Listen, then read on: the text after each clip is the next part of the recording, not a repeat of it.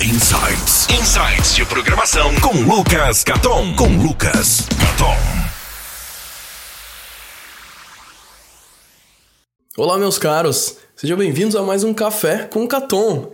Dessa vez com uma canequinha diferente aqui. Ganhei de Dia dos Pais do meu filho. Na verdade, meu filho só tem dois anos. Quem deu então foi minha esposa. Mas enfim, cafezinho especial aqui hoje. Bom, vamos lá então.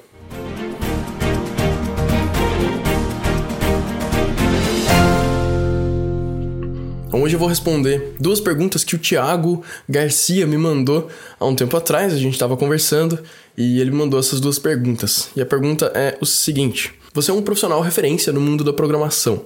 Quais conselhos você daria para a construção de uma carreira de referência como a sua?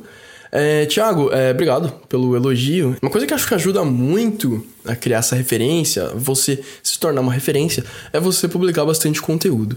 O meu site, que enfim, tem o blog junto ali no meu site, eu posto artigos lá desde 2009. Então é uma coisa que eu vim uh, construindo há bastante tempo já.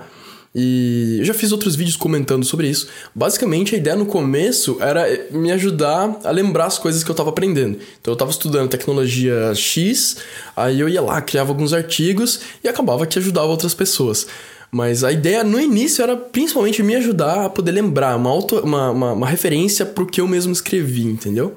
Isso me ajudava bastante e acabava ajudando outras pessoas. E assim, me ajudava de volta quando as pessoas comentavam, falavam: olha, se essa abordagem não é tão legal, tem alternativas, enfim. Então é, era uma ajuda mútua ali que, que era bem bacana. E gravar vídeos e screencasts também pro YouTube, eu posto no Facebook, eu tenho minha página. Né? Lógico que tudo isso aí depois é, misturou um pouco com a ideia de tornar o meu curso uma coisa mais profissional, mas hoje eu vendo curso e tudo mais, então é, acabou que eu produzo conteúdo muito para o público que potencialmente pode comprar meu curso, né? Mas é, todo meu conteúdo é de graça, então a pessoa não, não tem obrigação nenhuma de comprar. O fato é que compartilhar conhecimento dessa forma é, ajuda você a conquistar uma série de coisas, né?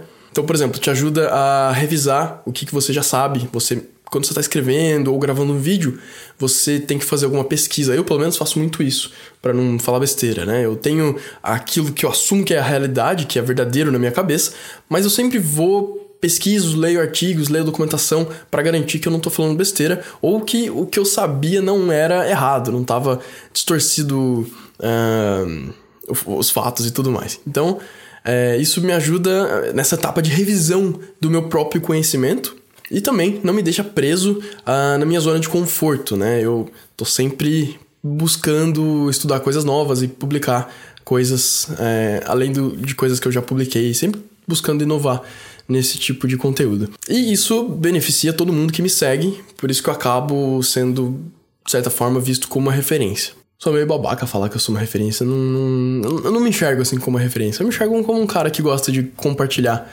conhecimento e, enfim, fico feliz de saber que tem pessoas que estão seguindo e estão gostando do que eu ando publicando.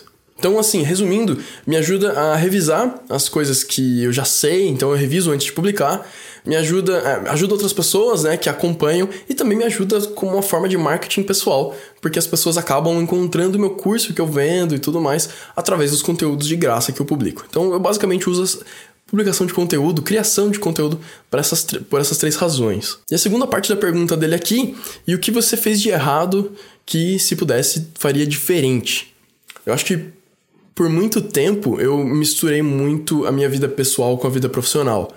Uh, no sentido de que eu fazia coisas do trabalho em casa, depois do expediente, final de semana, e também às vezes eu acabava fazendo coisas pessoais no trabalho. Por exemplo, sei lá, ligar para marcar um dentista, por exemplo. Eu não esperava chegar em casa para fazer isso. Tava no trabalho, dava uma saidinha e fazia.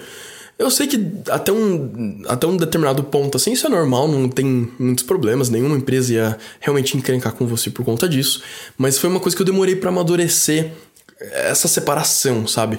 Trabalhando remoto é um pouco mais difícil fazer isso, porque você tá em casa o tempo todo, mas mesmo trabalhando em escritórios, dá pra, dá pra gente misturar, né? Uh, levando o trabalho para casa, levando coisas pessoais pro trabalho. É, então acho que esse foi uma coisa que eu errei por muito tempo, demorei muito para amadurecer e hoje eu consigo separar completamente as duas coisas. E tenho orgulho de ter conseguido chegar nesse ponto, assim, porque não é uma coisa muito trivial de conseguir. E é isso, Thiago. Espero que eu possa ter ajudado um pouquinho aí, tenha sido útil minhas respostas. E esse foi o Café com Catom de hoje. Valeu, um abraço, tchau, tchau.